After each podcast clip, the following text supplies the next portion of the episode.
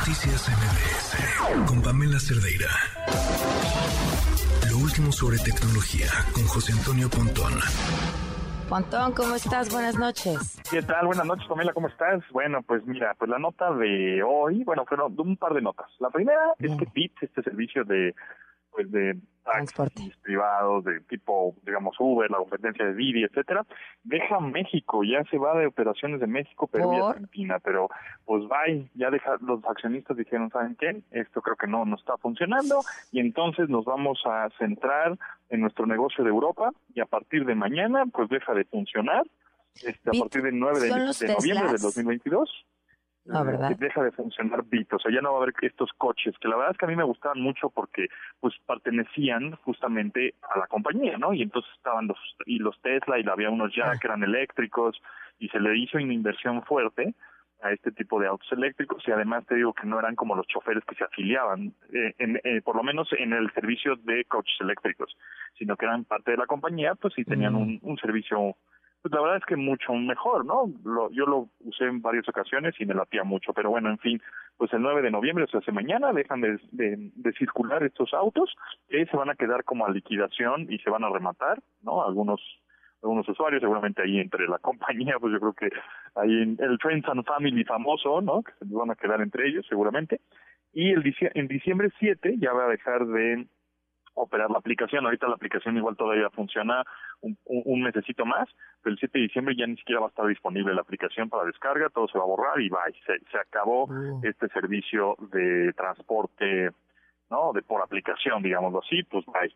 Y por otro lado, hablando de coches eléctricos, bueno, pues también algunos amigos que por ahí tienen un, un Tesla, pues me mandaron ahí un comunicado de que Tesla también va a empezar a cobrar ya las cargas del supercargador. Es decir, hay muchas plazas, hay en algunas plazas comerciales, por ejemplo, en algunas carreteras, México, pues la, la carga de los Teslas, es decir, de este coche eléctrico, pues tú llegabas, te cargabas, llegabas a la estación de carga, conectabas la manguerita, el enchufe, pues, y pues era gratis. Pero a partir de 14 de noviembre del 2022, todas las estaciones de Supercharger o supercargadores en México harán la transición a la recarga con pago por uso. Esto significa que los usuarios deberán pagar una tarifa por kilowatt de energía utilizada para cargar su vehículo y cuotas por inactividad según se incurra. ¿Cómo por cuotas por inactividad? Entonces, bueno, pues los eh, dueños de Teslas, eh, que hay pues ya varios en México, ya van a pagar por cada vez que se vayan a un supercargador, pues le van a poquinar una lanita, ¿no? Ya saben, pues el señor, es que te, te juro que yo quiero dejar de hablar de Elon Musk, pero pues no puedo. Este, señor Elon Musk, ahora que pues también es dueño de Tesla, pues yo creo que ahora quiere recuperar ahora su, lana que le invirtió en Twitter por donde sea, ¿no? No sé. Pero bueno, digo, eso iba a pasar en, en, algún momento, ¿no? Por supuesto que te iban a cobrar, pero eh, pues se, se, pensaba que en un, en un añito más, un par de años, pero pues se apresuraron y ahora a partir ya del 14 de noviembre eh, las supercargas, pues, o, la carga, las estaciones de carga de Tesla les van a cobrar a los dueños de estos autos eléctricos. Entonces, bueno, pues este 2023 pinta con cambios este, también tecnológicos sabrosos, ¿eh? Oye, Pontón, a ver, la cuenta. ¿Cuánto les van a cobrar a los que van a cargar? Dijiste una, una tarifa, pero si lo comparáramos con lo que cuesta la gasolina, ¿eso qué es?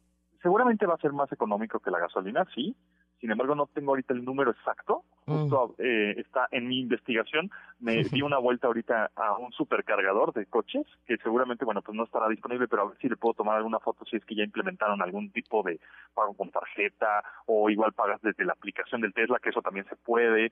Entonces ahorita me voy a dar una vuelta por el cargador a ver si hay algo nuevo, y si no, bueno, pues estaré pendiente a ver cuánto van a cobrar por kilowatt, ¿no? De carga. Este, para ¿Y qué era eso los costos por inactividad. Eh, sí, no sé, que, fíjate que justo dice, deberían de pagar una tarifa por kilowatt de energía utilizada para cargar su vehículo y cuotas por inactividad según se incurra. Esas cuotas de inactividad, pues no sé bien a qué se refiera, eh, no sé si es porque, no sé, la verdad es que habrá que eh, le tendré que preguntar ahí a un par de amigos que tienen un Tesla que cuando vayan a, cargar, pues me expliquen cómo es eso de, de inactividad. em, yo creo que en el momento en que se carga tu coche al 100% y, y lo tienes...